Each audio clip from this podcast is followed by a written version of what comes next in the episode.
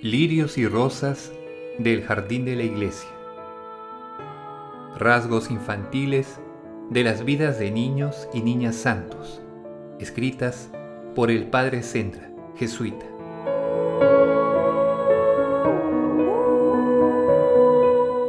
Son lirios y rosas del jardín de la iglesia terreno siempre fecundo en flores de virtud y frutos de santidad. Son azucenas de pureza y rosas de caridad, violetas de modestia y siempre vivas de amor de Dios. Son sazonados frutos de arrepentimiento de los pecados y paciencia en los trabajos, de gloriosas victorias del respeto humano y heroicos triunfos del martirio.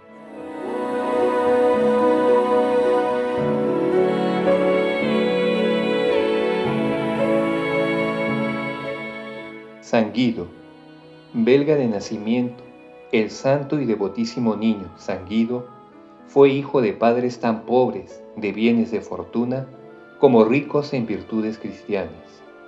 Entrando un día el santo niño en una iglesia de las afueras de Bruselas, quedóse largo rato en fervorosa oración ante el altar de la Virgen Santísima. Llamó la atención del señor cura tanto fervor en un niño y entrando en la sacristía y conversando de Dios con el dicho sacerdote, le manifestó sus deseos de ser monaguillo, pues quería servir a Dios en cuerpo y alma. Recibido luego, con el permiso de sus buenos padres, atendía a la iglesia con tal devoción que la ponía en los mismos fieles y hasta en los sacerdotes a quienes asistía.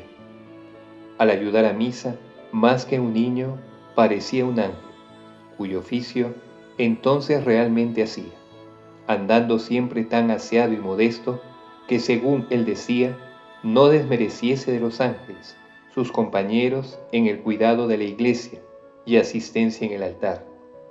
Por la misma razón, guardó siempre intacta y limpia la flor de su pureza, que para conservarla mejor acompañaba con humildad y fervorosa oración muy superior a sus años.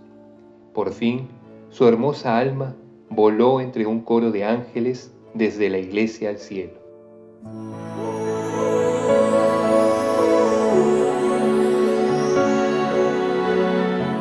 Padres de familia, dichosos vosotros que tuviereis un hijo consagrado al servicio de Dios o al sacerdocio